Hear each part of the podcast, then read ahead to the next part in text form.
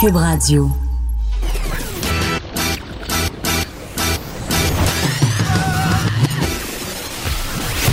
Pour elle, il n'y a jamais de mauvaise question. Les effronter. Avec Geneviève Peterson.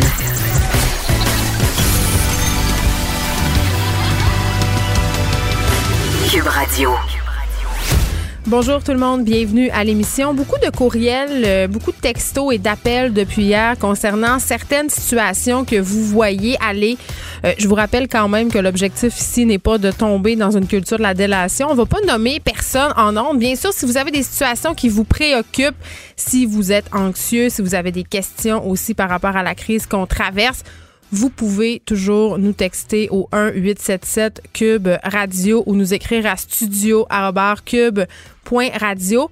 Une des situations euh, qui vous interpelle, euh, et on ira euh, ensuite au point de presse de François Legault, c'est les garages. Beaucoup de centres de services qui restent ouverts, qui font de la mécanique. Diane Falardeau, qu'on a reçu hier, propriétaire de garage, qui répare des voitures de police, nous disait on peut pas réparer les voitures de policiers en ce moment puisque certains de nos fournisseurs sont fermés. Donc, si on a besoin d'un démarreur, d'une pièce comme des pneus, ce n'est pas possible d'y avoir accès. Donc, c'est nécessairement euh, pas si facile que ça de trancher. Garage, est-ce nécessaire? Évidemment, on a tous et toutes besoin de se déplacer euh, dans une moindre mesure puisqu'on est en confinement, mais quand même, il y a des travailleurs euh, qui ont besoin de se déplacer. On va tout de suite aller au point de presse du gouvernement Legault qui va commencer dans quelques instants. Les centres de rénovation aussi euh, font des affaires d'or en ce moment. Et ça, ça, ça vient un petit peu plus me, chercher. Ça, je pense que ça n'a pas lieu d'être. Il y a un auditeur de la région de Maniwaki qui nous a écrit euh, un peu plus tôt aujourd'hui pour nous dire qu'il y a des centres de rénovation euh, BMR qui a fait genre son chiffre de l'affaire de la semaine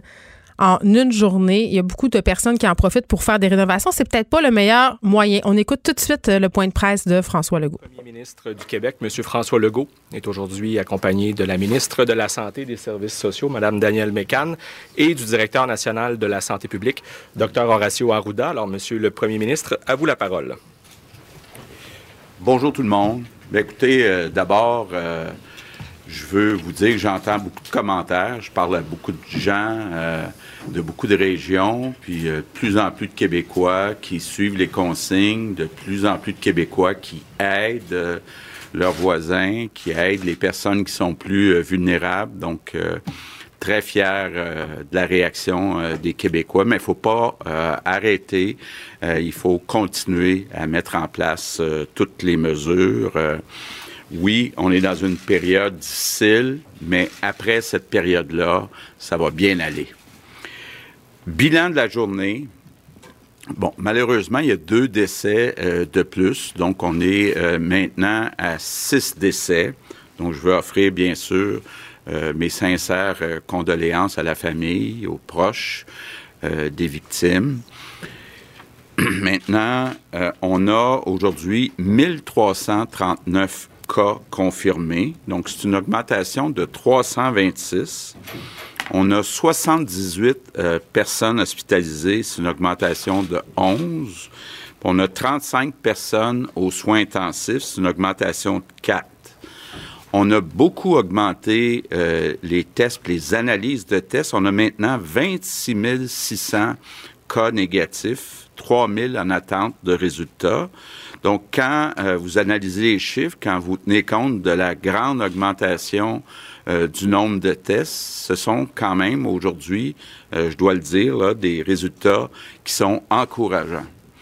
Mais la partie n'est pas gagnée et il faut garder nos bonnes habitudes. Bon, d'abord un mot sur la protection du personnel de la santé. D'abord, je veux rassurer tout le monde on a tout l'équipement de protection nécessaire.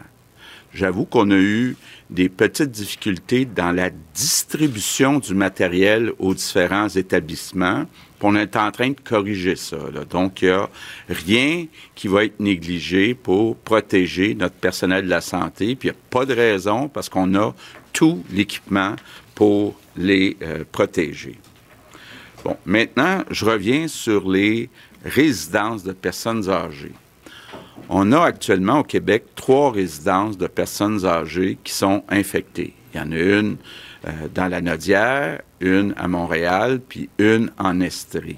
Bon, d'abord, je vais vous dire que dans ces trois résidences-là, toutes les mesures nécessaires ont été prises. Mais c'est très important, on le dit depuis le début, de tout faire pour qu'on augmente le nombre de résidences euh, de personnes âgées infectées. C'est important parce que même s'il peut arriver, on a vu des cas où il peut avoir des conséquences graves pour des plus jeunes, il reste que les probabilités sont beaucoup plus élevées chez les personnes âgées d'avoir des conséquences graves.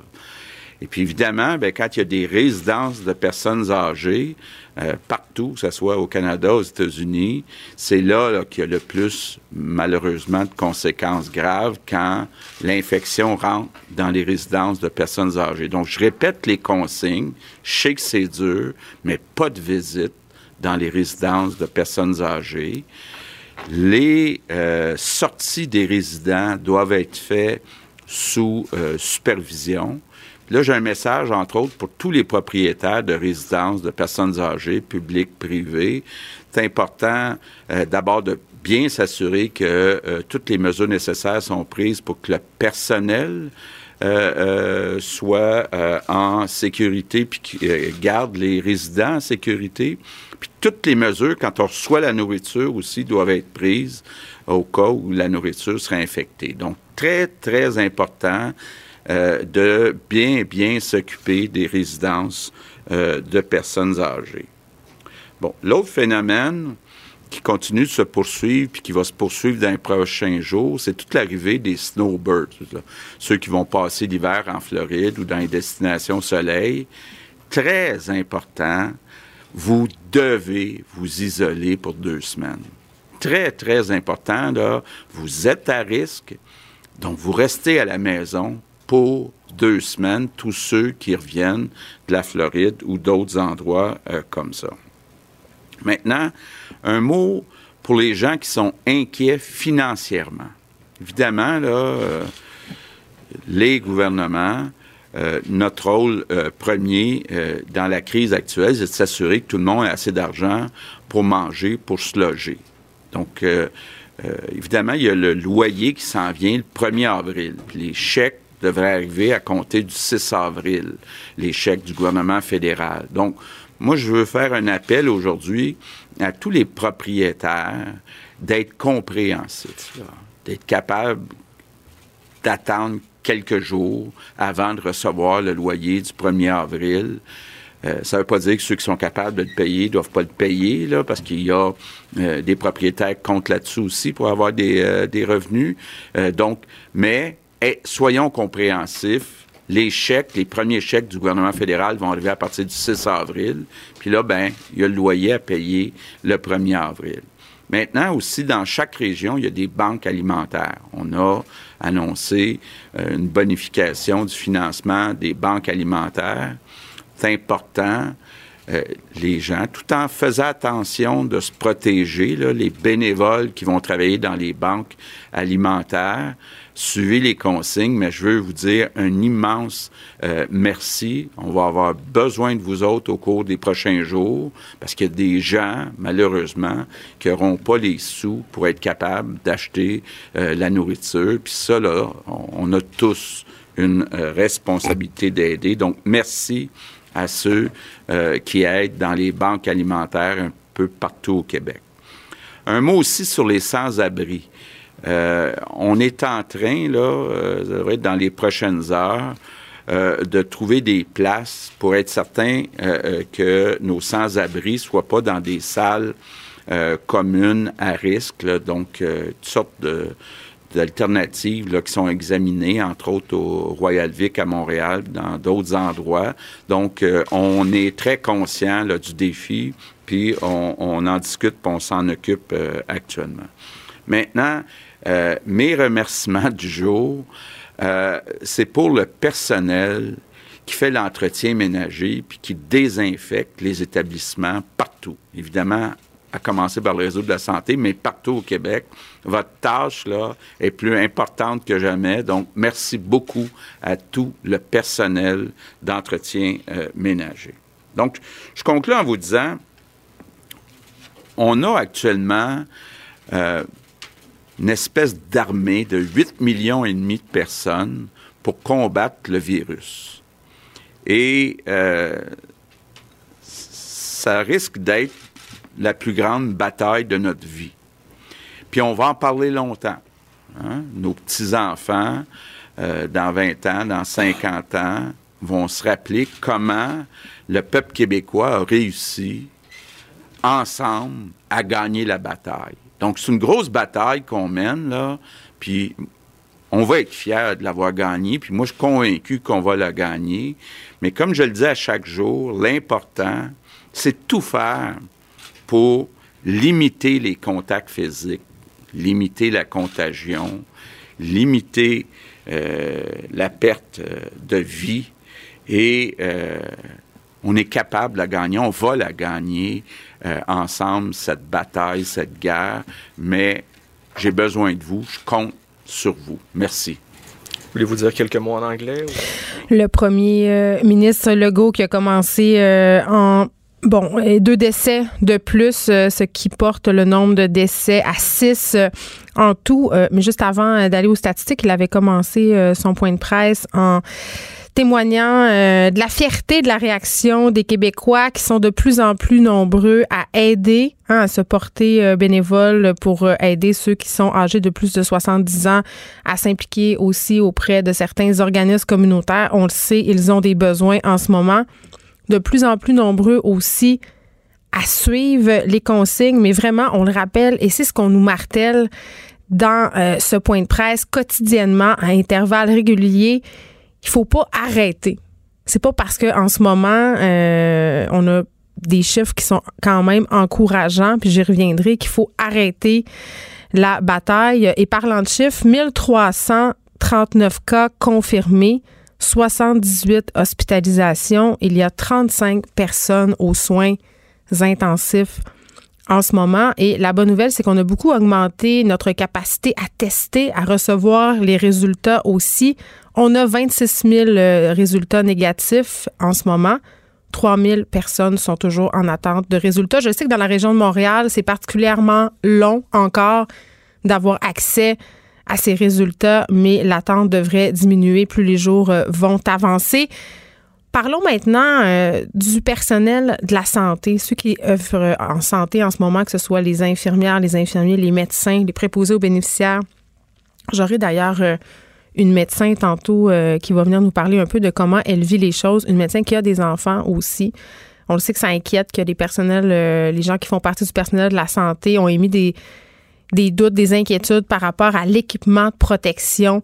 Le premier ministre Legault qui a tenu à se faire très, très rassurant à cet effet-là, comme à son habitude. Il a spécifié qu'on a tout l'équipement de protection nécessaire. Il a avoué quand même euh, avoir euh, rencontré au gouvernement des difficultés de distribution dans certains établissements mais c'est pas une raison. On a le matériel de protection nécessaire et il devrait être acheminé de façon optimale dans tous les établissements hospitaliers de soins du Québec. Et évidemment, on a parlé des résidences de personnes âgées. On le sait, les personnes âgées de plus de 70 ans sont plus à risque de développer des complications majeures des suites de la COVID-19, d'en décéder aussi malheureusement. Trois résidences actuellement qui sont aux prises avec des foyers d'infection. On parle des régions de Lanaudière, Montréal et de l'Estrie. Et c'est très, très important, et c'est ce qu'il a spécifié, M. Legault, de tout faire euh, en notre pouvoir pour minimiser le nombre de résidences de personnes âgées qui sont infectées par la COVID-19 parce que les conséquences peuvent être funestes. Pas de visite, même si c'est difficile sorties qui doivent être faites sous supervision. Et il s'est adressé, euh, M. Legault, aux propriétaires de résidences publiques et privées. Il réitère l'importance de s'assurer que toutes les mesures soient prises pour protéger le personnel, pour protéger les résidents aussi, mais il a aussi fait allusion à la nourriture. Il faut s'assurer que la nourriture euh, ne soit pas infectée par la COVID-19 et on reçoit beaucoup de, de messages par rapport justement à l'épicerie aux denrées, qu'est-ce qu'on doit faire en ce moment? Parce qu'on le sait, la COVID-19 reste quelques heures sur les surfaces, tout dépendamment de la nature de la surface, ce n'est pas le même nombre d'heures. Ce qu'on dit, si vous avez des fruits et des légumes, évidemment, on évite de les taponner à l'épicerie quand on arrive à la maison. On les sacre dans un peu d'eau avec du savon vaisselle, on rince et ça devrait aller. On met ça au frigidaire ou pas. On désinfecte les boîtes, les contenants, les bouteilles. Et si c'est possible de le faire, et si vous avez des doutes, il y a certains aliments qui peuvent être gardés dans une zone tampon quelques jours. Vous pouvez laisser vos boîtes, vos conserves si vous avez un garage, puis vous n'avez pas besoin tout de suite, pour être certain, pour être plus catholique que le pape, dans une zone tampon. C'est ce qui est possible de faire. François Legault qui a parlé aussi de l'arrivée massive des snowbirds. Vraiment, c'est important, si vous arrivez de la Floride, de rester isolé pour deux semaines. Il y a des risques, on le, sait, on en a vu des témoignages des gens qui vont faire des provisions avant de se placer en quarantaine. Appelez vos proches, mettez la contribution, demandez-leur d'aller faire votre épicerie, demandez-leur d'aller à la SAQ pour vous. C'est pas le temps d'aller contaminer les autres en allant faire des provisions. Et bon, on conclut en parlant des gens qui sont inquiets financièrement. On le sait, il y a beaucoup de gens qui sont au chômage en ce moment.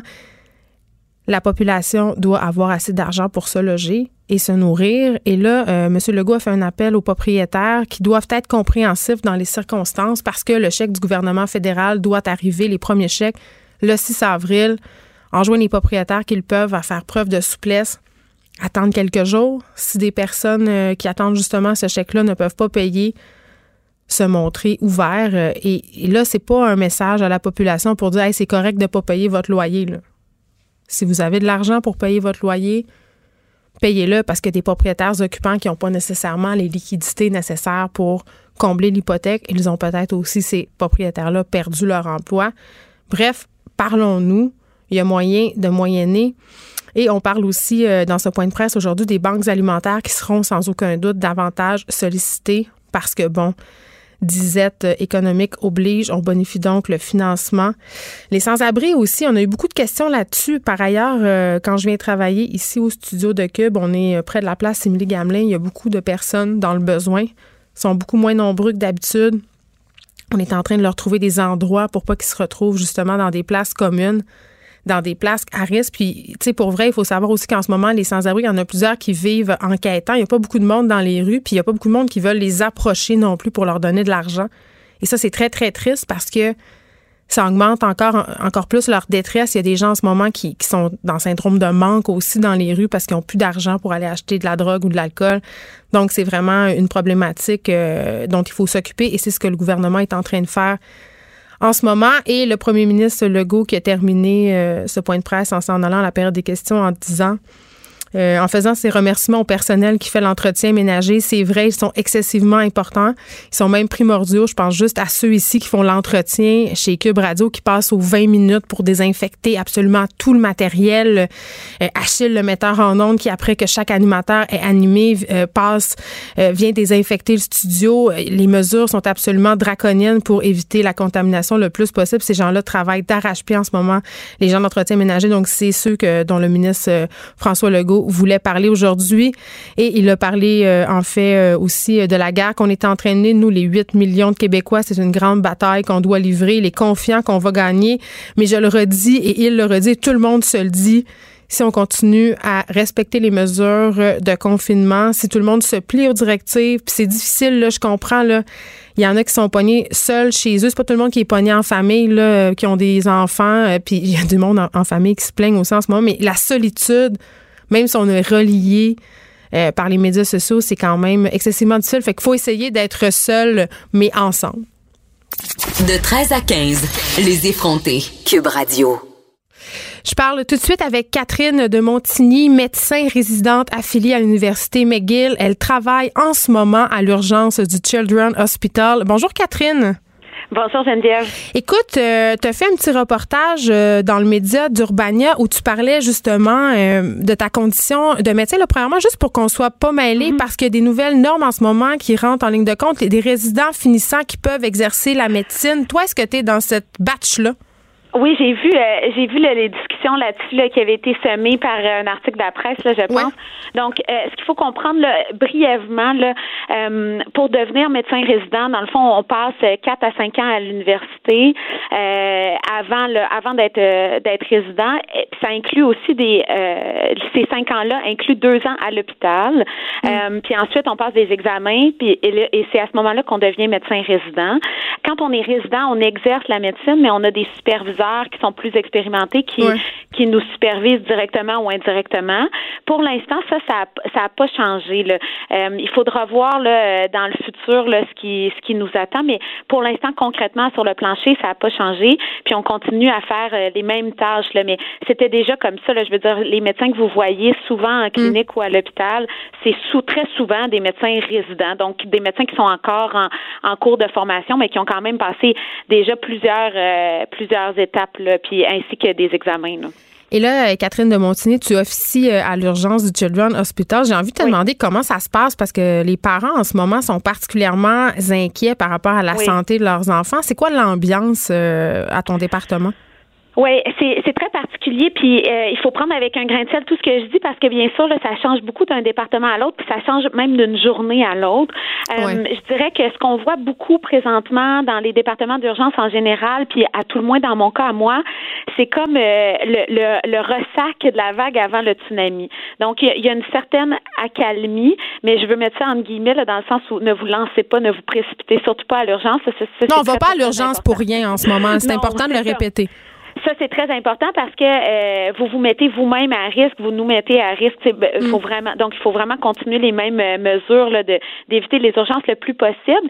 Mais pour l'instant, les urgences, à tout le moins dans, dans mon cas, à moi, là, dans le cas de l'urgence pédiatrique, euh, c'est pas débordé pour l'instant.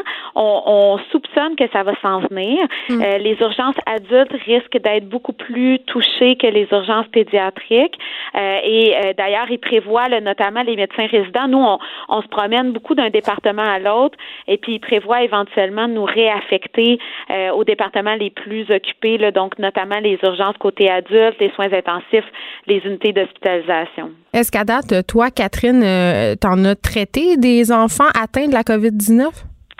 Nous, ce qu'on voit beaucoup à l'urgence, c'est des enfants qu'on soupçonne d'être atteints. Hmm. Et ça, c'est la, la, difficulté des urgences, c'est qu'une fois que les patients sont, sont hospitalisés, généralement, on sait euh, s'ils sont atteints ou pas. Mais nous, quand on les voit à l'urgence, on, on, vit avec le doute perpétuel de, de ne pas savoir. Puis bien sûr, les patients qui se présentent à l'urgence pédiatrique, tu sais, je vous laisse bien imaginer les symptômes, mais c'est tous des symptômes qui pourraient être des symptômes de COVID, mais qui pourraient aussi être des symptômes de mille et, mille et un autres virus là, et infection normale.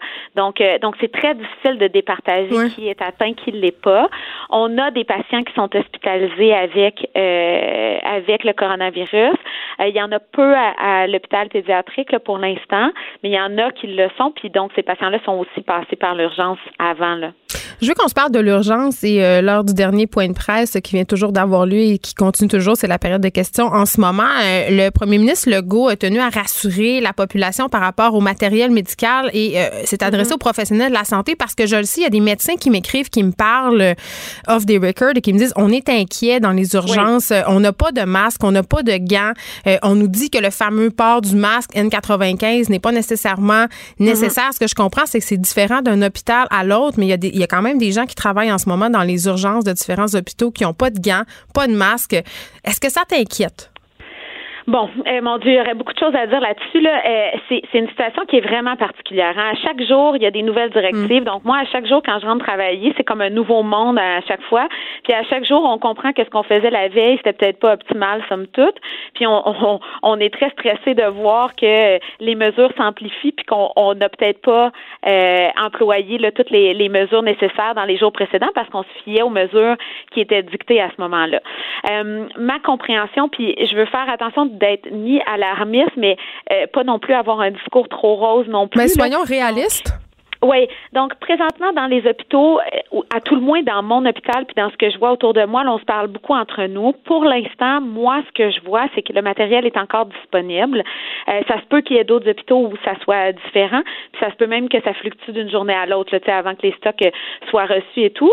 Pour l'instant, nous, on n'en a pas manqué, mais on peut très bien imaginer euh, qu'il va, qu'on va potentiellement en manquer. Là, ça, c'est très facile de voir qu'avec la rapidité avec laquelle on utilise le matériel, Euh, c'est très inquiétant de, de, de percevoir qu'on pourrait facilement en manquer. Mais pour l'instant, moi, j'ai pas été témoin de, de manque, ni, ni témoin directement. Puis autour de moi, ça, ça semble pas être un problème, mais je suis persuadée que si les gens appellent pour se plaindre de ça, là, ça doit être des cas euh, réels, là, mais j'ai pas j'ai, j'ai pas vu ça moi-même, mais c'est une grande inquiétude de, de, de manquer de matériel, puis on en utilise énormément. Tu sais, il y a beaucoup de gens euh, dans les hôpitaux impliqués, là, donc euh, tous les autres professionnels autres que les médecins, ça fait beaucoup de monde, et puis on peut pas réutiliser l'équipement à l'urgence parce que on peut veut pas contaminer les patients entre eux non plus, donc ça nécessite de changer d'équipement extrêmement souvent. Là. Ce que je comprends, Catherine, c'est que toi en ce moment, quand tu reçois des patients, tu as un masque et des gants. Et ça, c'est une question difficile. Euh, je, je vous dirais que encore une fois, les règles changent à tous les jours. Aujourd'hui, je suis en clinique, je ne suis pas à l'urgence, donc je, je ne connais pas les règles pour aujourd'hui. Euh, mais généralement, on a des gants et un masque. Euh, pendant plusieurs jours, c'était seulement indiqué pour les patients qui hmm. étaient à risque, mais ces mesures-là tentent de se resserrer euh, de plus en plus. Donc, ça, ça va être à suivre dans les prochains jours. Est-ce que tous les patients seront identifiés comme un risque potentiel? Puis est-ce que tous les patients, pour tous les patients, est-ce qu'on va être habillé comme un risque potentiel? Puis là, je veux pas, euh, je veux pas vous induire en erreur parce que au moment où on se parle, je suis à la clinique, donc c'est un petit peu différent. Là. Ce que je comprends, c'est qu'on y va au cas par cas en ce moment. Vraiment, oui, vraiment. Ça évolue très, très rapidement. Puis on s'ajuste aux nouvelles, euh, aux nouvelles directions. Et les directions peuvent varier d'un hôpital à l'autre aussi. Là. Malheureusement, il euh, y, y, a une petite variabilité d'un établissement à l'autre.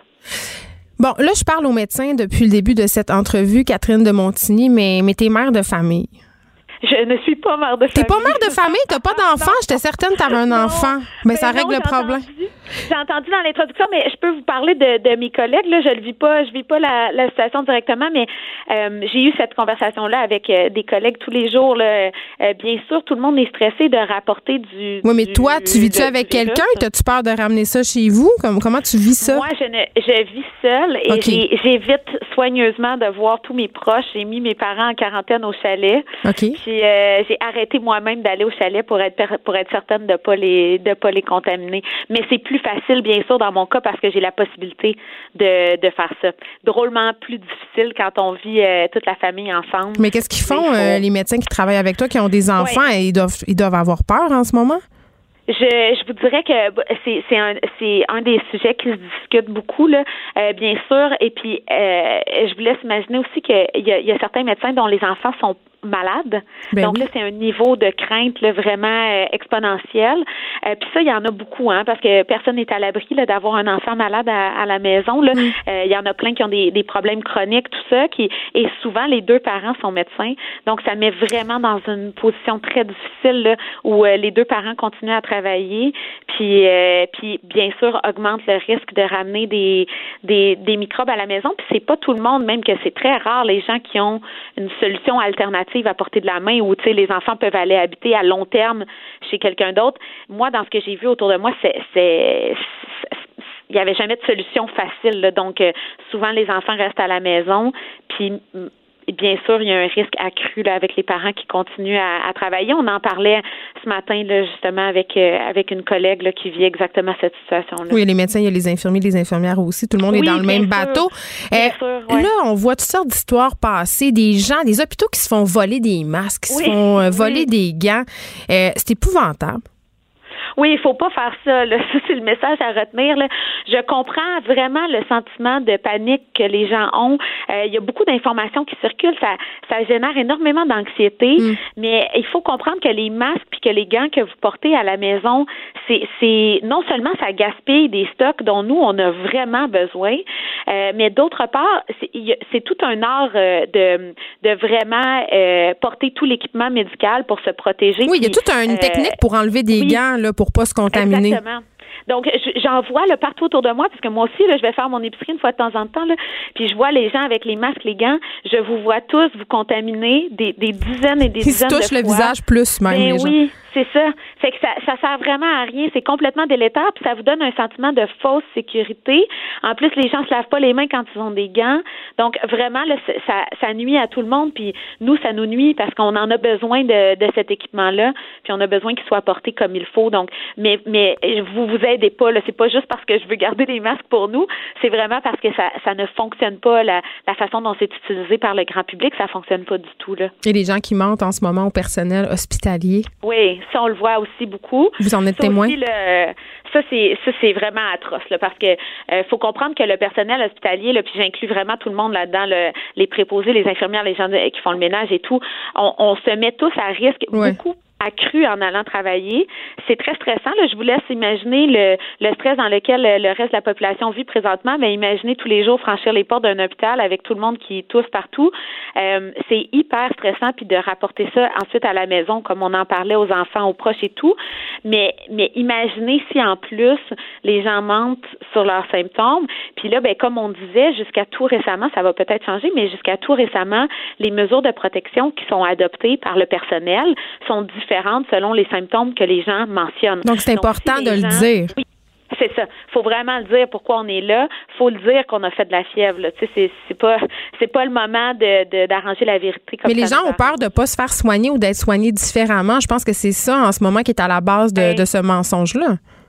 Mais ben, je voudrais que présentement, ça, ça, ça va bien à l'urgence. Donc, il n'y a pas de risque euh, de pas se faire soigner. Là. Les gens vont se faire soigner. En fait, euh, ils, ils, vont on va juste prendre encore plus de mesures pour se protéger, pour vous protéger aussi, pour protéger tout le monde. Donc, ça va rien changer dans les soins donnés. Puis, on, on vous attend pas avec un bâton à l'urgence parce que vous avez attrapé le virus. Là. Au contraire, tout le monde est là pour vous soigner. Bien, c'est intéressant euh, ce que tu dis, Catherine de Montigny. C'est c'est comme s'il y avait une c'était une maladie honteuse. Les, les gens sont gênés, même que euh, les gens qui sont testés positifs n'ont pas tendance à vouloir en parler autour d'eux, ont peur du stigma.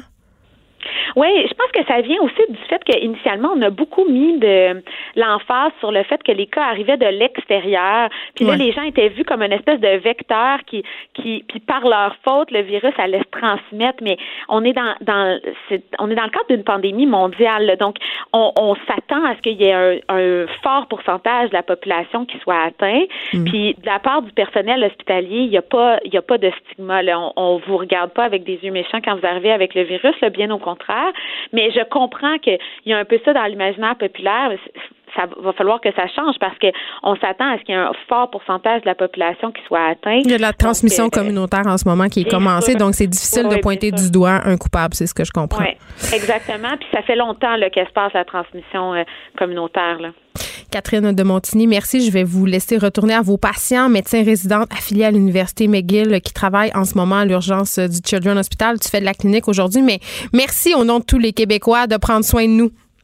Merci à vous. Bonne journée. Bonne journée. Geneviève Peterson, la seule effrontée qui sait se faire aimer. Jusqu'à 15, vous écoutez Les effrontés. Tout le monde vit de l'isolement en ce moment, euh, mais cet isolement-là affecte des personnes différemment selon les situations les personnes gravement malades, les personnes qui ont besoin euh, d'avoir de l'aide à la maison, les gens qui sont en soins palliatifs en ce moment ne peuvent plus être visités comme avant par leurs proches et ça a un impact direct et oui sur leur morale, sur la qualité de leur vie aussi. J'en parle tout de suite avec Joanne Audette, présidente du regroupement des aidants naturels du Québec. Madame Audette, bonjour. Bonjour. Écoutez, euh, je suis pas certaine de comprendre par rapport aux personnes en soins palliatifs en ce moment ou, les personnes qui sont gravement malades. Je sais que les visites sont modifiées. Est-ce que, par contre, euh, le gouvernement a souligné à quelques reprises que pour des raisons humanitaires, ces gens-là pourraient quand même avoir accès à des visiteurs, mais je crois que c'est un, une seule personne. Pouvez-vous nous aider à nous démêler dans tout ça? Mais ce que je comprends de mon côté, c'est qu'il faut euh, vraiment être dans les derniers jours de vie. On hmm. peut accompagner à ce moment-là, mais on fait très peu d'exceptions parce que vous comprendrez que quand ça entre dans un hôpital ou dans un CHSLD, euh, ou dans une résidence pour aînés, ben, les conséquences, on les voit déjà, elles sont très graves. Donc, euh, on comprend les mesures qui sont mises en place, mais ça soulève beaucoup de détresse de la part des proches aidants euh, qui peuvent pas visiter, mais c'est plus que des visites de courtoisie hein, que hmm. les proches aidants font. Ils donnent des soins à leurs personnes malades. Donc, c'est quand même source d'inquiétude quand on peut plus le faire. On le confie, dans le fond, à, des ressources euh, humaines, des préposés, des infirmières, mais est-ce que ce sera aussi bien fait que quand c'est nous qui le faisons? Ben, mais oui, parce qu'elles sont débordées, ces personnes-là qui doivent s'occuper de plusieurs patients à la fois. Bon, vous, j'imagine qu'au regroupement euh, des aidants naturels du Québec, vous recevez euh, des appels de proches aidants. Comment ça les affecte, la crise de, la COVID-19, concrètement?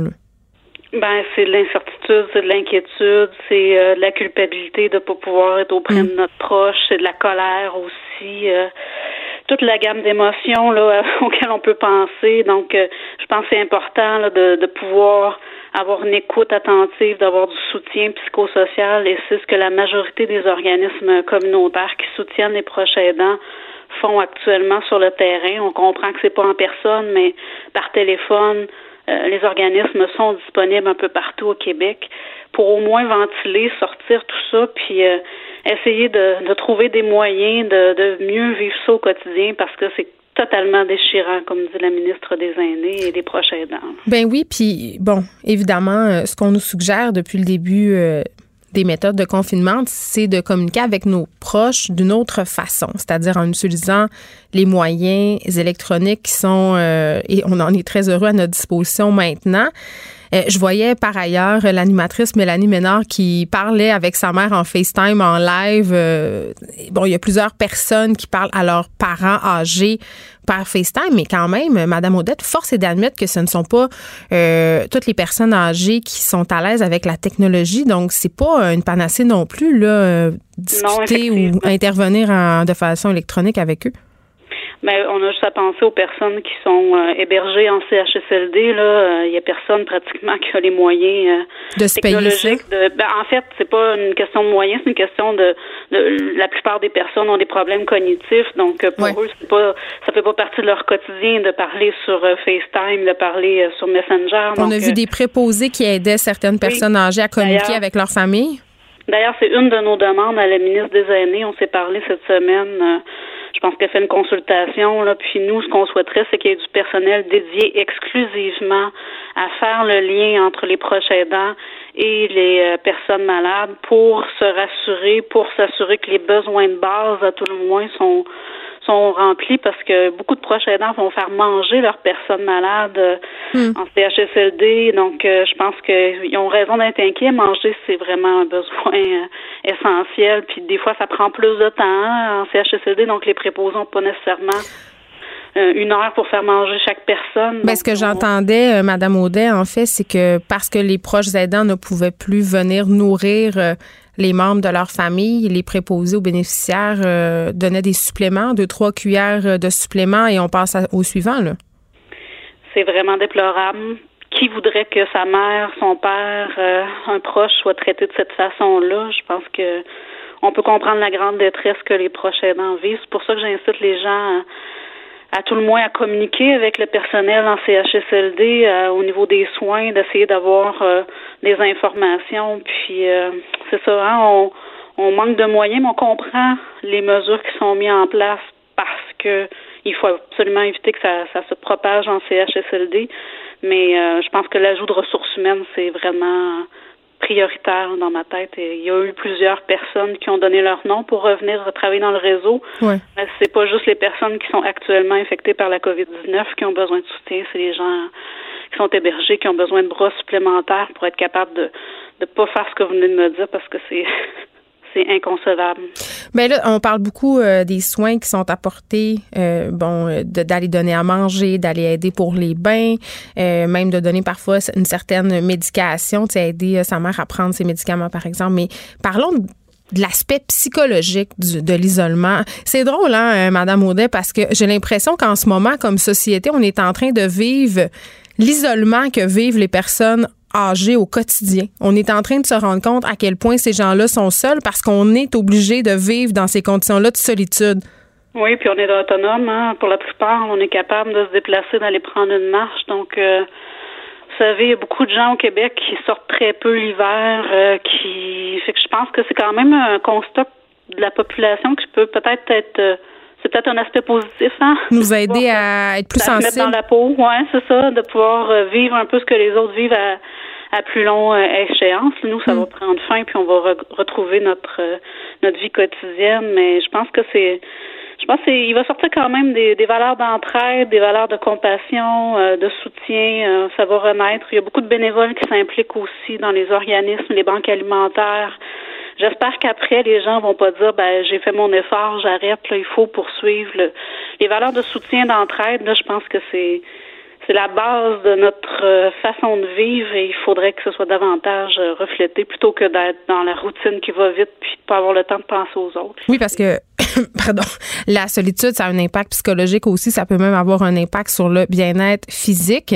Puis on veut pas se ramasser non plus euh, comme en Italie où littéralement il y a des gens qui doivent dire adieu à leurs proches en FaceTime là, c'est ce qu'on voit en ce moment. C'est vraiment pas euh, des situations. Je pense pas que personne n'avait pu imaginer qu'on serait rendu là euh, hmm. le 25 mars.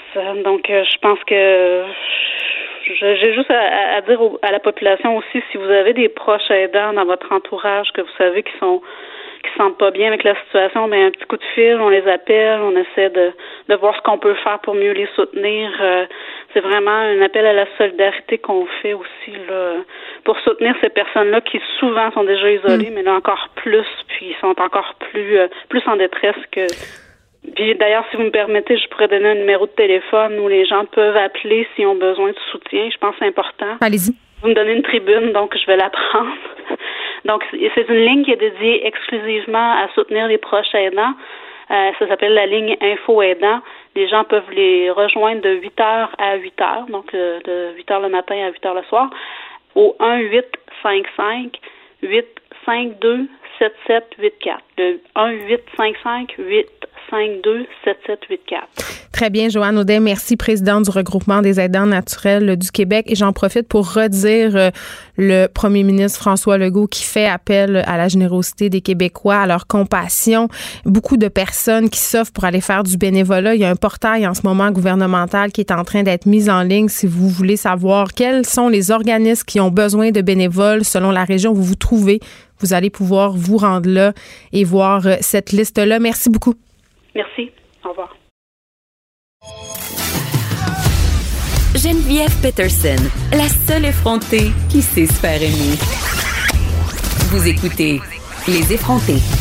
Le premier ministre Legault qui a demandé récemment, euh, tantôt, d'être aux propriétaires d'être indulgents, compréhensifs euh, par rapport à la situation des locataires. On le sait, plusieurs personnes au Québec ont perdu leur emploi. On le sait aussi que c'est la crise du logement. Euh, véritable casse-tête euh, en ce moment de pandémie. Les gens qui déménagent, qui doivent déménager dans quelques jours se demandaient même si les déménageurs allaient avoir le droit de pratiquer leur métier. La réponse c'est oui. Les déménageurs sont considérés comme un service essentiel, mais il y a bien des questions qui sont soulevées par tout ça, tant du côté euh, des propriétaires que des locataires parce qu'on le sait, il y a plusieurs euh, propriétaires qui sont des propriétaires occupants, c'est-à-dire on, habite une partie de l'immeuble, on loue le reste et ça vient avec un stress financier euh, par rapport à tout ce qu'on traverse en ce moment avec la crise du coronavirus. Et j'en parle tout de suite avec Hans Brouillette, que vous connaissez bien, c'est un habitué de l'émission directeur des affaires publiques à la Corporation des propriétaires immobiliers du Québec. Monsieur Brouillette, bonjour. Bonjour, euh, Mme Peterson. Bon, j'imagine que vous avez entendu euh, M. Legault euh, tantôt enjoindre les propriétaires à faire preuve de compréhension, à être indulgents envers leurs locataires parce que, on le sait, le gouvernement fédéral a promis que les premiers chèques d'aide arriveraient le 6 avril et ça, c'est tout va bien, j'imagine. Bon, ça, c'est une chose. On suggère euh, aux propriétaires d'être indulgents, de baisser le loyer, de le repousser, mais j'imagine qu'il y a une bonne gang de proprios qui sont assez inquiets en ce moment. Là. Oui, évidemment, il y a toutes sortes de situations, de petits propriétaires, de moyens, de grands propriétaires. Il y a aussi des propriétaires qui ont perdu leur emploi ou leur revenu. Mhm. Alors, euh, le loyer de 700-800 dollars euh, au deuxième étage, ils comptent sur ce revenu-là. Ils en ont besoin. Ben, ils en ont besoin et c'est pas juste une question d'hypothèque. Il y en a qui ont évoqué ça. Euh, d'abord, les hypothèques vont être payables. Dans, si les, propriétaires obtiennent des reports, euh, tôt ou tard, ils devront payer. Mais ils ont, ils ont besoin de ce revenu-là pour vivre. Et les gros propriétaires euh, qui ont plusieurs logements, ben, il y a quand même aussi des services essentiels à assurer. Il y a des réparations d'urgence. Il y a, de des employés aussi qui sont dans ces immeubles-là pour assurer les services essentiels et, et, et, les coûts vont augmenter là, parce qu'il y a beaucoup plus de de, choses à faire en, période de crise. Donc, les coûts sont là. Bon, oui, le premier ministre a, demandé aux propriétaires d'être indulgents. Je pense qu'ils le sont déjà habituellement. quand un locataire vit une situation temporaire de perte de revenus, le temps qu'il reçoive une prestation ou, ou autre est un temps généralement où le loyer n'est pas payé, mais les propriétaires, face à un locataire de bonne foi, se montrent patients. Là, si la personne a toujours payé et que là, tout d'un coup, il arrive un revers euh, de l'existence, euh, j'imagine que les propriétaires aussi ont des cœurs et peuvent attendre une semaine, même deux semaines. Moi, j'ai déjà vu ça et ça m'est moi-même déjà arrivé de payer mon loyer en retard quand j'étais étudiante et que c'était un peu plus difficile. Les propriétaires se sont toujours montrés assez ouverts. Mais là, moi, j'ai vu une chose passer. Euh, que je trouve préoccupante sur les médias sociaux. Il y a des regroupements de locataires en ce moment euh, qui s'unissent euh, et qui veulent, entre guillemets, créer un mouvement de non-paiement de loyer pour les mois à venir. Oui, euh, il y a des activistes euh, qui euh, veulent profiter de la situation. D'abord, c'est pas tout le monde qui est privé d'un revenu d'emploi là présentement. Tous ceux qui mm. reçoivent des prestations vont continuer de les recevoir, sont capables de payer le loyer. Les autres vont recevoir de l'aide fédérale, mais il va y avoir un délai. Mais de ne pas payer, ça a des conséquences extrêmement graves. vraiment, personne ne devrait suivre ces mouvements-là qui sont initiés par des, des, activistes qui font. Mais c'est des activistes par rapport à la crise du logement que traverse le Québec en ce moment? Je, je, parle qu'il y a des gens, des activistes qui profitent de l'occasion pour inciter à ne pas payer les loyers. Euh, mm. Ça n'a rien à voir. Là. Les loyers, de, les gens doivent comprendre, les locataires doivent comprendre, ils le savent. Là, euh, les loyers demeurent payables. Ce qu'on parle, euh, ce dont on parle ici, c'est euh, que les propriétaires euh, se montrent compréhensifs, patients, parce que les, les montants d'argent qui vont être versés ne seront pas le premier le 1er avril. Donc, il va y avoir un délai. Mais si des locataires s'imaginent à tort qu'ils pourront accumuler des loyers impayés et qu'il y aura éventuellement euh, un chèque sera fait à leur place, euh, je veux dire, ils, se trompent. Les montants seront dus et tôt ou tard, ils devront être remboursés. C'est la raison pour laquelle on demande au gouvernement du Québec d'instaurer un, programme de versement direct euh, des loyers pour les victimes de, la crise et qui ont perdu leur emploi, sans quoi les montants dus vont constituer des, dettes qu'ils ne pourront pas rembourser, surtout si l'emploi est affecté par l'économie au cours des, prochains mois. Ben oui, M. Brouette, parce que là, on est tous en train de se demander qui doit payer. Euh, évidemment, euh, c'est le locataire, mais s'il ne peut pas payer, c'est le propriétaire. Mais vous l'avez dit, il y a des propriétaires qui ont perdu leurs emplois eux aussi. Donc, on pourrait imaginer que le gouvernement, comme vous venez de le souligner, pourrait mettre en œuvre un certain euh, montant pour aider ceux qui ne sont pas capables de couvrir leurs frais. Mais j'ai envie de vous entendre. Qu'est-ce que vous pensez du fait que la Régie du logement, jusqu'à pas si longtemps, continuait à faire des expulsions de locataires pour non-paiement de loyer? Euh, ben écoutez, le, non-paiement de loyer de mars n'était euh, pas justifié par la crise. Les, gens devaient avoir déjà accumulé l'argent pour payer leur loyer le 1er mars. Mais les expulser maintenant, alors qu'on traverse une crise majeure de santé mmh. Il euh, faut faire attention, les expulsions, c'est uniquement dans des cas d'urgence où un locataire doit entrer dans le logement pour lequel il a un bail, donc il, est nulle part, là, lui, il doit, il doit entrer, hmm. et s'il ne peut pas entrer, la régie va entendre la cause d'urgence et va émettre une ordonnance d'expulsion. Mais pour les autres cas, et c'est ça qui est différent avec la crise ici, nonobstant le fait que des propriétaires se montreront compréhensifs, euh, c'est qu'un propriétaire ne peut pas mitiger ses dommages. Donc, le, le loyer impayé peut s'accumuler sans qu'il puisse agir. Donc, hmm. bien sûr, les propriétaires peuvent aujourd'hui inscrire une cause en non-paiement de loyer, mais il n'y a ni audience ni expulsion. Donc, les montants pourraient s'accumuler. Ça peut traîner longtemps ça peut traîner longtemps. Évidemment, dès que l'aide fédérale viendra, euh, les gens devront, euh, devront payer en priorité, euh, il faut, faut, bien le dire, le, loyer et, leur, épicerie. Et là, on interdit aux gens de faire des visites de logement. Ça a un impact immense, j'imagine, pour les baux qui doivent se renouveler. Je pense à juillet, là, je sais pas, ça va être quoi la situation. Ça change tellement vite, mais j'imagine que ça, ça doit être un facteur de stress aussi pour plusieurs propriétaires, puis même aussi pour les locataires qui sont à la recherche parce qu'on est en crise en ce moment du logement. Écoutez, on a, on a c'est pas interdit, mais c'est déconseillé. Ben, hein. Et on est tout à fait d'accord. Écoutez, il faut, si on peut reporter, éviter, Euh, le, problème, c'est que je sais qu'il y en a qui ont évoqué ça, de souhaiter qu'on reporte euh, les visites et, surtout qu'on déplace le 1er juillet. Là, je le dis en guillemets, là, donc les, les, les beaux se terminent. On a annulé l'Halloween, on pourrait annuler le 1er juillet. Oui, c'est ça. Mais, mais écoutez, il y a des gens qui aujourd'hui sont dans des situations totalement imprévues. Ils doivent se trouver un logement pour le 1er juillet. Et si on leur dit, ben écoutez, il n'y en aura pas de logement vacant le 1er juillet parce qu'on reporte la date officielle des déménagements, mm. officielle, euh, la plupart des se terminent là. Et puis il y a ceux qui attendent leur condo aussi, M. Brouillette. Il y a des gens qui devaient ah. quitter à une date X et qui, euh, pour des raisons euh, qu'on connaît, devront attendre encore un peu. Donc des gens qui se retrouvent un peu sans logement si l'appartement est déjà loué à d'autres personnes.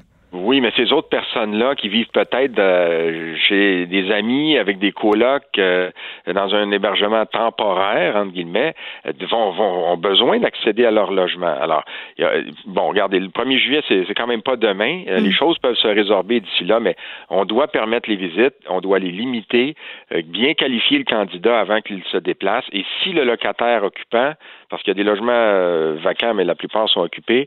Si le locataire occupant refuse l'accès au lieu, écoutez, comprenez-le, puis euh, remettez ça à, plus tard. On, va protéger la santé d'abord. Dernière question. Là, euh, Airbnb, on le sait, là, euh, c'est la catastrophe. tout le monde a débouqué les appartements qu'ils avaient loués à des buts touristiques. Est-ce que vous pensez qu'en ce moment, on va assister à une espèce de retour en arrière, c'est-à-dire que les logements qui étaient consacrés pour Airbnb vont redevenir des logements locatifs normaux, entre guillemets? On pourrait supposer que ça, ça, ça pourrait mettre fin, entre guillemets, à la pénurie de logement euh, dans certaines villes?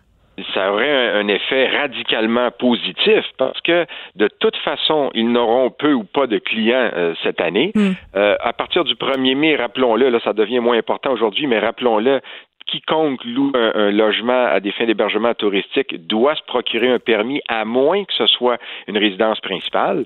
Et donc, euh, tous les locataires et euh, certains propriétaires qui louaient ou comptaient louer à des touristes, vous n'aurez pas de clients cette année. Alors, remettez ces, logements sur le marché locatif résidentiel. Euh, ça va non seulement permettre aux gens d'être hébergés et, à vous, si vous ne pensez qu'à des questions de revenus, de, donc de pouvoir économiquement y trouver votre compte parce que des clients vous n'en aurez pas. Alors, aussi bien remettre ces logements sur le marché locatif. Ce sont des logements vacants encore. Une fois, c'est encore, c'est plus intéressant. Ils peuvent être euh, visités sans que ça pose un risque pour les occupants. Très bien. Du Brouillard, directeur des affaires publiques à la Corporation des propriétaires immobiliers du Québec. On vous rappelle que c'est important de payer son loyer si vous en avez les moyens. Et pour le reste, si vous êtes propriétaire, on vous demande de faire preuve de compréhension. Merci beaucoup de nous avoir parlé. Merci, Mme Peterson. Écrivaine. Blogueuse. Scénariste et animatrice. Geneviève Peterson. La Wonder Woman de Cube Radio. Le risque de contracter le virus. COVID-19. C'est l'heure de faire le point avec notre collègue Vincent Dessoureau. Deux nouveaux décès aujourd'hui au Québec. Oui, euh, point de presse qui euh, bon, vient de se terminer avec euh, notre trio le quotidien, François Legault, Horacio Arruda et Daniel McCann, pour le bilan. et on, on, avait bon, la triste nouvelle d'ajouter deux décès aujourd'hui. Donc, mm. montant le, nombre de décès depuis le début de cette pandémie au Québec à six et le nombre de cas. on parle, faut dire, on a donné peu de détails sur les décès parce qu'évidemment, bon, il y, a d'anonymat, de, de Je pense que c'est correct aussi. Oui, mais on sait que ce n'est pas dans des, euh, disons, des régions métropolitaines et que ce sont des personnes avancées en âge. Euh, alors, c'est ce qu'on a comme, comme détail présentement. Et le nombre de cas ajoutés, 326 cas euh, ajoutés, donc 1339 cas au Québec, c'est euh, la nouvelle donnée. 78 hospitalisations, 35 personnes aux soins intensifs. Et là, la donnée quand même qui est une des plus importantes présentement, c'est parce que 326, ça paraît encore beaucoup, là, ça fait trois jours qu'on a de gros chiffres à annoncer, mais ce qui a le plus monté, c'est ça la bonne nouvelle, c'est le nombre de cas négatifs, donc le nombre de tests. Hier, à la même heure, je te disais 12 000 à peu près personnes qui, qui, avaient eu, reçu un, diagnostic de cas négatif. C'est rendu 26 000. Fait que c'est la preuve que notre machine est en train euh, de se roder de façon efficace. Absolument. Et ça montre que quand on monte, là, on a monté en une journée de quoi 15 000 tests, on en a juste ajouté 326. Là. Alors. Euh, Et les délais aussi, euh, ça menuise de plus en plus. Oui. Donc le bilan est quand même pas si mal. une des raisons pourquoi on avait tous, on, on dit le backlog, donc euh, beaucoup de tests en attente, c'est qu'on dit là, on a ouvert, on avait un premier laboratoire au Québec, puis on envoyait les faire valider les résultats à Winnipeg au début. Après ça, on s'est rendu compte que nos tests étaient valables, alors on a arrêté de le faire. Mais ensuite, quand on a ouvert un paquet de laboratoires un peu partout à travers le Québec, mm. on doit ensuite renvoyer les tests au, au, laboratoire central au Québec pour être validés. Alors au début, on avait ces validations à faire là, le temps que on confirme que dans toutes les régions du Québec, les tests sont bons. Et là, maintenant, c'est le cas. Alors, c'est pour ça qu'on a un déploiement comme ça du nombre de tests, qui est une bonne nouvelle. Puis, il y avait toute la question aussi du nombre de tests qu'on peut faire par machine. C'est pas toutes les machines qui étaient efficaces. Donc, ça aussi, on était en train euh, de voir à tout ça. Oui, alors c'est pour ça que présentement, dans la moyenne canadienne, parce que je voyais des parutions sur les réseaux sociaux, mm. le montrant comme si le Québec était loin derrière dans le nombre de tests. Euh, c'est pas le cas. C'est qu'on avait cette, ce, ce, backlog à gérer. Maintenant, on est au-dessus de la moyenne canadienne, même de l'Ontario, sur le nombre euh, de tests effectués. Euh, bon, dans ce qui a été abordé par François Legault, je vais commencer par peut-être l'extrait qui était le plus fort. Évidemment, il veut donner de l'espoir aux Québécois, leur rappelant que c'est pas c'est pas notre nouvelle réalité à, à l'infini c'est une période temporaire difficile évidemment mais temporaire. Et qu'on est dans une bataille mais une bataille qui d'un va passer à l'histoire évidemment qu'on va raconter à nos petits enfants mais une bataille qu'on peut gagner ensemble. On peut écouter un extrait de François Legault là-dessus. Ça risque d'être la plus grande bataille de notre vie puis on va en parler longtemps hein? nos petits enfants euh, dans 20 ans, dans 50 ans, vont se rappeler comment le peuple québécois a réussi ensemble à gagner la bataille. Donc, c'est une grosse bataille qu'on mène, là, puis on est capable de la gagner, on va la gagner euh, ensemble, cette bataille, cette guerre, mais j'ai besoin de vous, je compte sur vous. On avait besoin de cette petite tape dans le dos, il me semble, après les mauvaises nouvelles du début de semaine. Euh, c'est un message quand même encourageant qui nous, qui nous motive à faire des efforts. Et qui montre que la majorité quand même des Québécois euh, continuent, foncent, euh, respectent les règles, les, les, les, directives du gouvernement. Euh, dans les autres points, puisqu'il y en a quand même en rafale très rapidement, mm. euh, personnel de la santé, là, des questionnements sur est-ce qu'ils sont bien équipés. à la fois, François Legault et Daniel Mécan ont dit oui, a l'équipement là, au niveau québécois. Là où il y a eu quelques ratés, c'est dans la distribution. Alors oui, ça se peut que par endroit, il y ait des hôpitaux où il y en a eu moins. des directives également qui ont peut-être été mal interprétées. Mais On est à régler tout ça. Tantôt, je parlais avec une médecin qui travaille à l'urgence du Children's Hospital, puis elle me disait les directives quant au port euh, du masque et des gants changent quotidiennement. Même nous, on sait plus trop sur quel pied danser, et c'est ce qui inquiète en ce moment euh, les membres du personnel de la santé. Oui, c'est pour ça qu'eux ont voulu dire, regarde, on a tout l'équipement, on travaille là-dessus. S'il y a des problèmes, il y a des communications constantes avec les syndicats euh, qui représentent, que ce soit les inhalothérapeutes, des infirmières ou les autres, pour essayer de savoir où il y a des problèmes. Alors, ils sont là-dessus. Là. Temps plein, Daniel McCann a dit c'est sa priorité numéro un. Au niveau des vêtements, parce que plusieurs euh, vont laver leurs vêtements chez eux et en, cas de pandémie, c'est pas l'idéal. Alors, on veut s'assurer que le nettoyage se fasse dans le réseau. Alors, ça, on travaille également là-dessus pour s'assurer que ce soit ça dans tous les cas. Euh, on a voulu rappeler l'importance également dans les résidences pour personnes âgées. Trois, ces trois résidences ont été particulièrement touchées. Rappelle que faut respecter les directives. Estrie, la Naudière, Montréal. Exact. Entre autres, on voyait qu'encore à la, à la résidence Eva, là, il y avait des gens qui sortaient encore hier. Récalcitrants. Euh, oui, pour aller à la pharmacie, pour aller euh, euh, à la poste. Alors, ce n'est plus permis. Rappel également aux snowbirds de bon respecter les règles. Appel aux propriétaires euh, d'être compréhensifs. Et ça, c'est bon, c'est intéressant parce que on demandait du côté du FRAPRU, le, le Fonds d'action populaire en réaménagement urbain, de vraiment faire une directive qu'on ne pouvait pas euh, demander, puisqu'on on, bon, de demander, disons, aux propriétaires de demander des évictions en raison du non-paiement de loyer qui arrive le 1er avril. Tu veux les éviter? oui, parce que on arrive, le chèque au gouvernement fédéral va arriver plus tard, là, 6 avril ou 10 avril ou un peu plus tard. on dit là, soyez compréhensifs, les propriétaires. S'il y a un délai, on peut écouter François Legault là-dessus.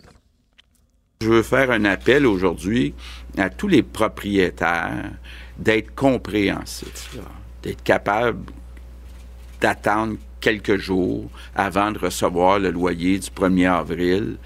Euh, ça ne veut pas dire que ceux qui sont capables de le payer ne doivent pas le payer, parce qu'il y a euh, des propriétaires qui comptent là-dessus aussi pour avoir des, euh, revenus. donc, mais soyons compréhensifs les chèques, les premiers chèques du gouvernement fédéral vont arriver à partir du 6 avril. Puis là, ben, il y a le loyer à payer le 1er avril.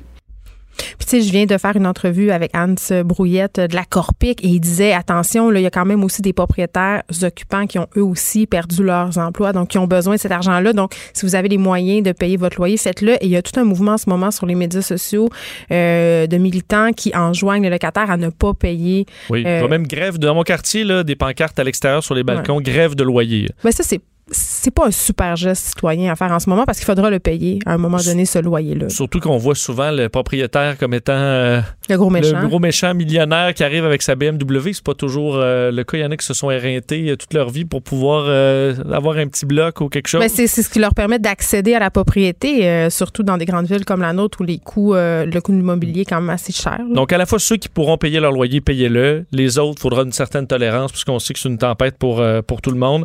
et également, terminer en remerciant le personnel de l'entretien ménager. Euh, Tellement. Critique présentement, on en a nous-mêmes qui nous permettent de rester opérationnels euh, ici dans nos, euh, dans nos studios à effectifs très réduits, là, mais on les voit passer puis on les remercie. Aux 20 minutes. faire un tour, désinfecter. Alors vraiment, le personnel dans l'entretien ménager qui est très, très important présentement pour garder les services essentiels ouverts. Alors François Legault a tenu à les, à les remercier. Là, euh, est-ce que je comprends qu'il y a quelqu'un en ce moment euh, très jeune qui est aux soins intensifs? Parce que c'est quand même une idée qui est largement répandue encore au sein de la population que les complications n'arrivent seulement qu'aux personnes âgées de plus de 70 ans, mais malheureusement, c'est pas toujours le cas. Non, effectivement, faut le rappeler hein, que c'est pas euh, vous pas immortel les gens de 40 ans et moins, 30 ans et moins ou 50 ans et moins. Il y a des cas plus jeunes, il y a des gens pour qui ça, tourne mal la, la COVID-19, même à un plus jeune âge, une histoire sortie par notre collègue Félix Mm. un patient de 36 ans testé positif à la COVID-19 au Québec, admis aux soins intensifs aujourd'hui à l'hôpital Charles-Lemoine. Donc, un état qui s'est détérioré. Lui a été contaminé, euh, selon ce qu'on comprend, par une personne qui revenait de voyage et présentement sous assistance respiratoire. on parle de l'importance ah d'avoir de l'équipement du genre. Euh, et ce serait, selon les informations obtenues par Félix Séguin, un employé dans une pharmacie. Euh, ce qui ébranle un peu le réseau, évidemment, parce qu'on sait que c'est des gens qui se retrouvent en première ligne là, à gérer des, des gens qui sont malades et qui peuvent décider de se présenter à la pharmacie avant de se présenter, avant d'appeler au 811 ou d'appeler donc dans le, pour, poursuivre les procédures normales. Alors, un rappel que les jeunes, vous n'êtes pas invulnérables. Respectez la quarantaine, respectez les consignes. C'est ça. Pour les jeunes, vous n'êtes pas invulnérables et pour les les autres qui sont à risque, présentez-vous pas dans les pharmacies? En tout cas, demandez quelqu'un. Euh, il y en a, Mario Dumont parlait de, hier, des gens qui arrivent, les snowbirds. Ils disent Oui, je vais me mettre en quarantaine, mais avant, j'arrête au Costco, j'arrête à, la pharmacie, j'arrête à Orona, j'arrête à SAQ. C'est pas comme ça. Vous passez de l'aéroport à chez vous, vous sortez pas de là pendant deux semaines, vous demanderez des gens de venir vous porter des, euh, des vives. Alors, c'est la situation. Justin Trudeau, maintenant, euh, qui a donné les fameux détails de la prestation canadienne d'urgence. Oui, alors que le plan d'urgence fédéral a été adopté la nuit dernière par, donc, au commune à l'unanimité euh, et que le Sénat là, euh, donc, a voté en faveur dans les dernières heures. il reste juste la sanction royale euh, pour aller de l'avant avec ce. Ça va se faire depuis que le prince Charles a été testé positif. La reine est peut-être bien bouleversée. Je pense que pour ce qui est de Julie Payette, ça va bien, ça va être ça va bien aller. mais effectivement, donc c'est les, les, étapes, mais ça va de l'avant pour ce, ce, grand programme de 82 milliards de dollars. Évidemment, une des grandes questions pour ceux qui sont travailleurs autonomes, pour ceux qui sont arrêtés en raison de la quarantaine, des isolement volontaire. On avait deux programmes qui avaient été annoncés, des allocations, que ce soit de soins d'urgence ou allocation d'urgence. On a fusionné les différents programmes pour faire la prestation canadienne d'urgence. Alors, pour ceux qui n'ont pas droit au, à l'assurance euh, chômage, à l'assurance emploi, vont euh, faire une demande là pour tout le monde, les gens qui sont en quarantaine, en isolement, les travailleurs autonomes et tout ça. Et vous allez avoir un montant de 2000 dollars par mois jusqu'à concurrence de 4 non imposable. Non imposable. Euh, alors, il y en a peut-être déjà qui vont monter de salaire. Ben, dans, certains cas, c'est sûr que c'est pas énorme, mais 24 000 ça représente donc Mais en tout cas, ça paye le loyer puis la bouffe euh, pour une personne seule, ça c'est sûr. Absolument. Euh, et ce sera fait vite. Pourquoi là? C'est on, on veut simplifier. Alors on a fait un programme, un chiffron, quatre mois. La demande se fera par Internet. Sautez pas sur les sites encore. Ce n'est pas encore en ligne. Ce sera fait sous peu. Et euh, on dit à partir du moment où tu fais ta demande, tu as un chèque dans les 10 jours. Alors, euh, c'est le, deadline qu'on s'est donné. Et euh, Justin Trudeau qui en a profité pour bon, redemander aux gens de rester chez eux. Et c'est la consigne pour tous les Canadiens présentement.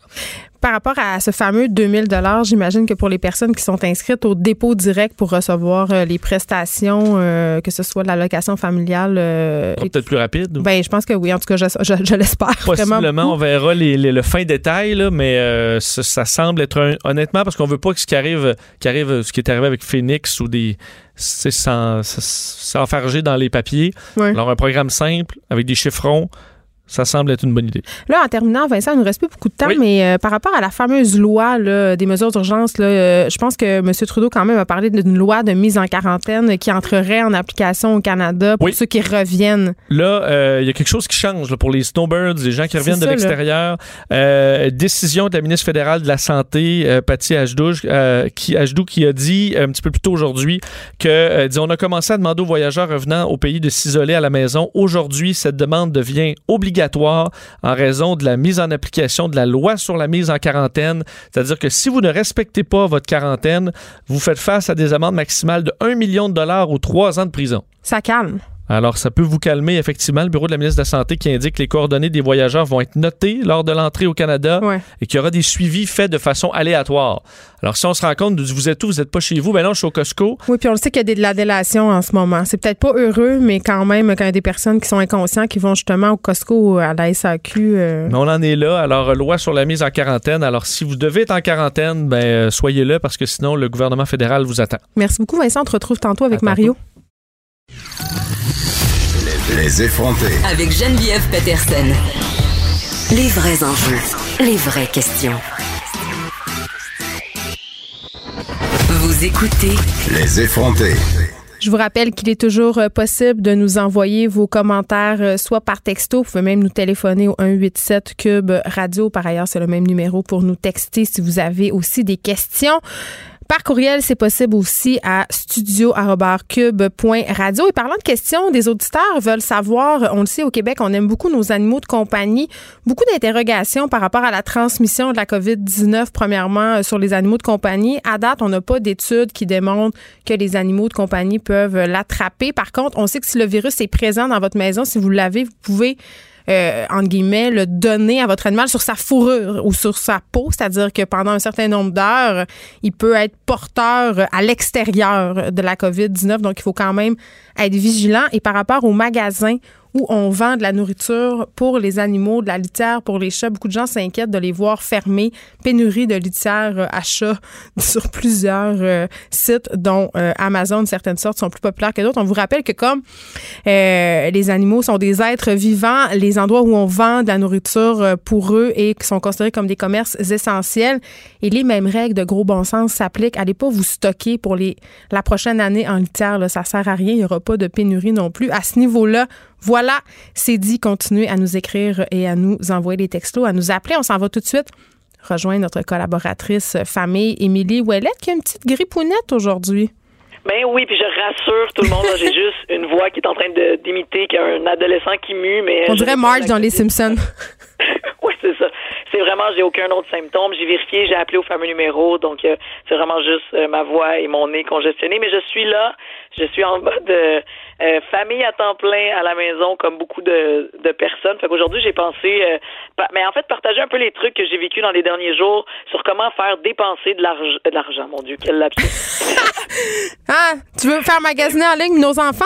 Ben oui, c'est ça. Donc, dépenser de l'énergie quand on est pogné en dedans, parce qu'il y a aussi cette affaire-là parce que hier, entre autres, ou avant hier, on n'était plus sûr si on avait le droit de sortir ou pas pour prendre une marche. finalement, on, a le droit d'aller prendre une marche à deux mètres de distance, mais tu sais, il y a autant de marches qu'on peut prendre quand même avec des enfants. À un moment donné, il y a comme de l'énergie puis il y a d'autres choses à faire. Donc, euh, donc voilà, j'ai compilé euh, quelques petits trucs que je vais partager à l'instant. Euh, il y a le bon vieux dance party. Je sais pas si toi, tu es une fille de party, Geneviève. Je suis tellement de party, mais je danse juste quand je suis seule. C'est-à-dire à tous les soirs euh, c'est temps étant donné que je suis très anxieuse par rapport à la COVID-19. exact. voilà, tout ça, c'est correct. Mais moi, ça me rappelait les, les, les, bons vieux parties de sous-sol que je faisais quand j'étais jeune, là, puis qu'on allait à chaque semaine, on allait dans, chez quelqu'un d'autre, il y avait des crottes au fromage, tout ça. Écoute, nous, on, là, on exclut le party, le rassemblement, on reste en famille.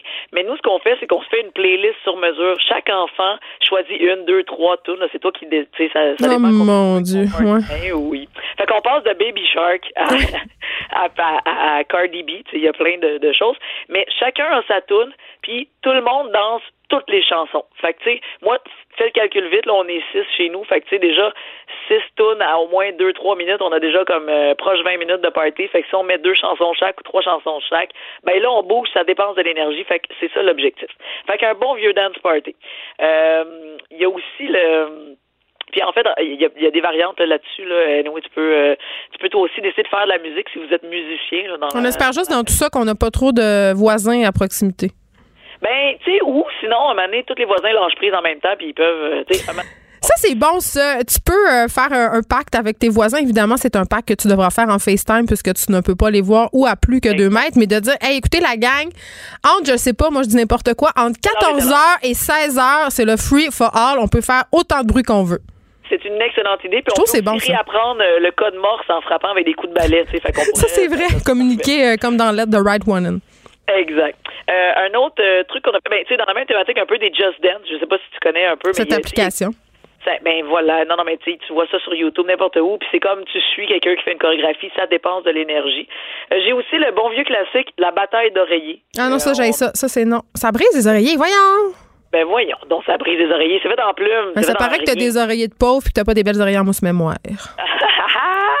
mais choisis pas tes oreillers en mousse mémoire, fille. Prends ta tête d'oreiller puis remplis-la de chaussettes. Je sais pas. Tu vois, ça, c'est ce que les pauvres, ils font. Ils ont des idées, ils sont créatifs. Bon, ben, au moins, ça va quelque chose. Et voilà. hey, ça fait, on a hâte de se retrouver, hein. Je, le sais. On s'entend.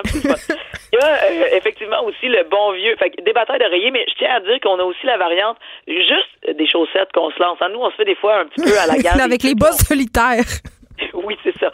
oui, mais il y en a pour vrai. J'en ai deux sacs bruns pleins. Fait qu'on pourrait se battre environ deux, trois semaines avec les boss solitaires que j'ai chez nous, juste à dire. Exact. Puis là, tu te fais, tu te mets deux clans, puis de toute façon, t'es assez nombreux chez vous aussi, tu te fais deux clans, puis tu te pitches ça derrière le divan, puis tu te caches derrière des attaques. Faut juste, by the way, autant pour la, les têtes d'oreiller que pour les chaussettes, euh, enlève les objets euh, qui peuvent se fracasser rapidement. les objets contondants aussi, on imagine qu'on n'aimait pas. Puis, bien entendu, ça va finir avec quelqu'un qui crie, mais tu sais. Oui, c'est grand risé, grand pleur. Ça, ça c'est ma grand-mère qui disait ça. Plus on rit, plus il y a quelqu'un qui se bêche à la fin et qui pleure fort. Oui, mais on va tout s'en rappeler. Ça va être le fun. C'est mémorable. Euh, un autre truc, c'est le bon vieux workout aussi. Tu sais, moi, euh, exemple, j'ai trouvé euh, le site qui s'appelle Fitness Blender. Je sais pas si tu connais ce site. Non, mais moi, je vais voir les vieux workouts de Jane Fonda. C'est vraiment ben très drôle. Hey, moi, j'avais un 33 tours. Hey, là, c'est beaucoup plus vieux que, que, n'importe qui. Mais de, de Pascaro qui faisait du workout. je suis allée rechercher ces Oui, les papas l'aimaient beaucoup. Euh... Ben, j'imagine, hein, que ça doit être pour ça que je l'avais dans ma collection. Mais, euh, mais, mais n'importe quoi que tu trouves. Moi, j'ai Fitness Blender que j'aime beaucoup parce qu'il donne des petites, euh, des petites capsules qui peuvent durer 2, 3, 4, 5 minutes, mais je te jure, tu sues, tu sues ta vie euh, là-dessus. Euh, fait que, évidemment, tu peux faire ça. Mais toi, j'ai vu que tu avais un gym dans ton garage. Ben, moi, en fait, j'ai, mon chum est un grand romantique. Puis à un moment donné, il m'est arrivé avec un vélo de spinning parce que j'étais, j'étais vraiment déçue qu'à mon gym, il avait décidé d'annuler les classes de spinning. J'étais une grande fan. Puis là, on a uni nos forces. Lui, des poids, donc j'ai installé tout ça dans mon garage, mais les enfants sont pas admis, c'est le gym des adultes. Ah, voilà pour l'instant. Mais peut-être qu'il faudrait revoir la politique pendant la crise. Non, j'ai acheté du stock en ligne là, pour euh, pouvoir faire un peu de sport avec les enfants, mais c'est vrai, là, sur YouTube, il y a vraiment beaucoup de vidéos de sport, des vidéos super euh, ludiques, super intéressantes. Puis c'est le fun aussi, on peut faire euh, le yoga avec nos enfants. Il y a plusieurs gyms aussi en ce moment qui offrent des séances à distance. Il n'y a pas vraiment de bonne raison pour pas bouger. Puis, tu sais, je sais pas si t'es comme moi, là, mais à un moment donné, on pogne le cabine fever et c'est important, vraiment, vraiment, ne serait-ce que moralement, de se faire aller les sens, comme on dit. Non, que, complètement, moi, c'est comme, euh, c'est pas négociable. Il faut qu'on faut qu'on le fasse parce que sinon, on pète tout aux frettes là, de toute façon. Fait qu'il faut bouger, ça c'est clair. Fait que oui, il n'y a pas de, il a pas d'excuses. Il y a vraiment des ressources partout euh, en ligne. On peut trouver ça. Et mon, mon dernier que, que j'aime particulièrement, c'est le parcours à obstacles dans la maison. Ah, ça, je l'aime pas, ça. Je le sais, je sais, mais moi, c'est mon préféré. Mon parce que moi, j'ai une belle maison. Ouais, oui, mais oui, mais c'est ça. Faut pas que tu t'attaches aux objets. Là. C'est, vrai. En fait, c'est, le temps de revenir à l'essentiel. T'as raison, Émilie. On est en crise. Voilà.